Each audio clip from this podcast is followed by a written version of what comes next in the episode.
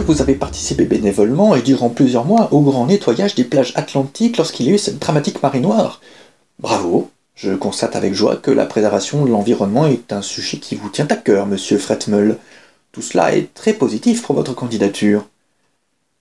J'ai acquiescé en secouant la tête comme un chien à travers la lunette arrière d'une voiture, et les regardé en souriant bêtement, attendant qu'il se prononce enfin sur mon sort. Je me suis dandiné discrètement sur mon siège, depuis près d'une heure que j'étais assis là, je tiens difficilement en place aussi longtemps en règle générale, les fourmis commençaient à me parcourir le bas du dos, et je craignais à force d'immobilité la formation de quelques escarres indésirables sur mes pauvres fesses en compote. De son côté, le chef du service propreté, un petit homme trapu à la large carrure, semblait tout à fait à son aise. Il continuait à parcourir mon CV, comme s'il lisait un magazine porno, l'air enjoué, les yeux brillants d'excitation et une sorte d'écume légère pointant à la commissure de ses lèvres. Il se régalait visiblement de notre entretien. Voyons, vous avez roulé votre bosse dans les travaux publics et bénéficié d'une sérieuse expérience de plusieurs années dans le domaine agricole. Parfait. Vous n'hésitez donc pas à travailler plusieurs heures d'affilée en extérieur, faisant fi des aléas météorologiques et de la fatigue a-t-il poursuivi avec un soupçon d'admiration dans la voix. En effet, je suis également prêt à travailler la nuit ou en horaire décalé si nécessaire, ai-je ajouté modestement, incapable de détacher mon regard du slogan affiché derrière lui contre le mur. Soyons sérieux, parce que l'écologie, c'est une question sérieuse. Bien, bien, a-t-il jubilé en mimant des applaudissements enthousiastes. Néanmoins, vous êtes conscient que c'est un métier ingrat et difficile. Vous ferez beaucoup plus que de collecter des ordures, monsieur Fretmeul. Vous aurez aussi à gérer au quotidien les erreurs, l'indifférence ou même parfois l'hostilité de certains usagers. Mais ne soyez pas inquiets, la formation complète que vous recevrez vous permettra de faire face à ces situations et vous apprendrez avec le temps à les relativiser. J'en suis certain, ai-je confirmé avec énergie. Vous êtes un gaillard comme nous aimerions en avoir plus souvent. Bienvenue dans notre équipe, je vous embauche, a-t-il finalement annoncé en se levant d'un bond pour me serrer la main. Mon assistante va vous recevoir pour mettre au point les derniers éléments de votre contrat et aborder quelques questions techniques.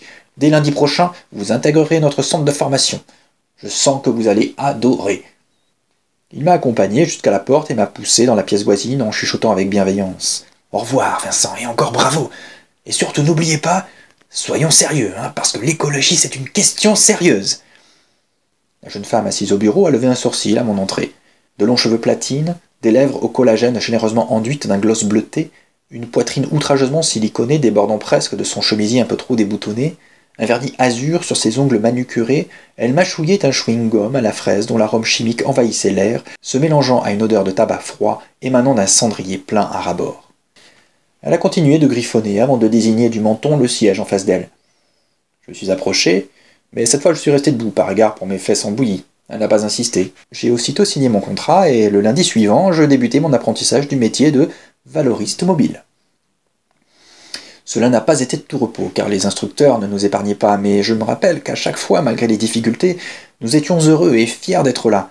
Courir pendant deux heures sous une pluie battante derrière un camion électrique qui avance à 20 km heure, essayer d'attraper un poulet à main nue et l'égorger simplement avec les dents, s'entraîner à charrier des bacs roulants débordant d'immondices inimaginables, rester enfermé une matinée entière dans une salle remplie de compost fumant, connaître par cœur la liste des matériaux recyclables ainsi que leurs compositions respectives, étudier les pratiques du tri et les procédures d'hygiène et de sécurité, apprendre à communiquer auprès d'un public non initié, s'exercer à la self-défense. Et me voilà aujourd'hui en poste depuis presque six mois. Comme le temps passe.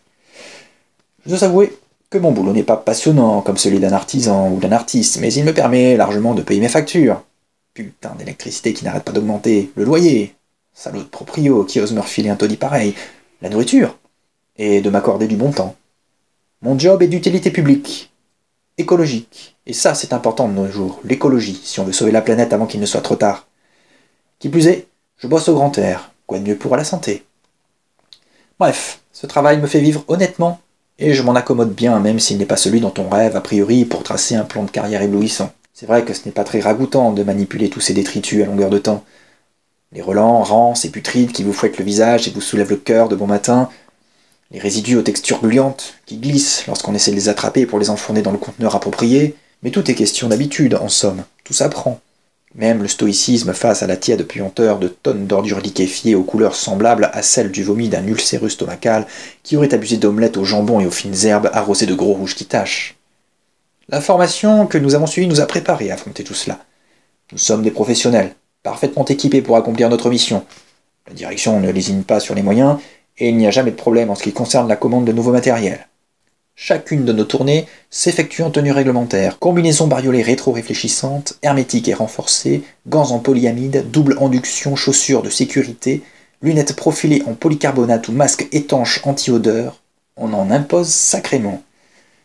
Concrètement, après le passage des ambassadeurs chargés d'expliquer le fonctionnement du tri aux usagers et de leur distribuer les prospectus détaillés, nous, les valoristes mobiles intervenons au quotidien pour la collecte des déchets et le renseignement de la population sur certaines questions qu'elle peut encore se poser.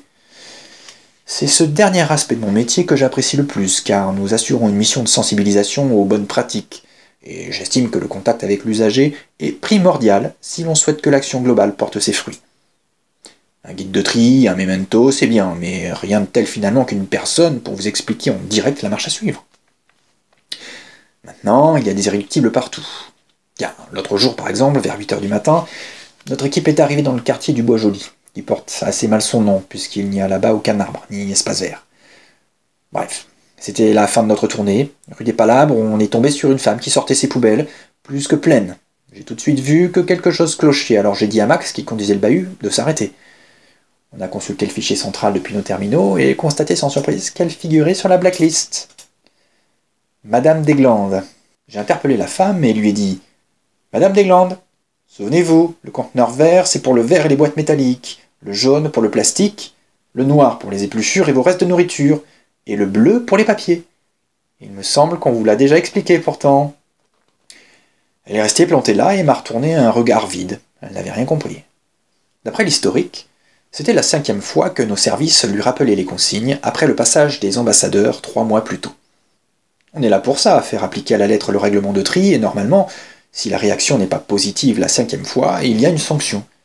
Parce que l'écologie, c'est une question sérieuse. J'ai dégainé mon arme et lui ai mis trois balles en pleine tête. Trois, comme indiqué dans la procédure. Avec les collègues, on l'a découpée en respectant toutes les règles d'hygiène et de sécurité pour ensuite la trier dans nos conteneurs embarqués.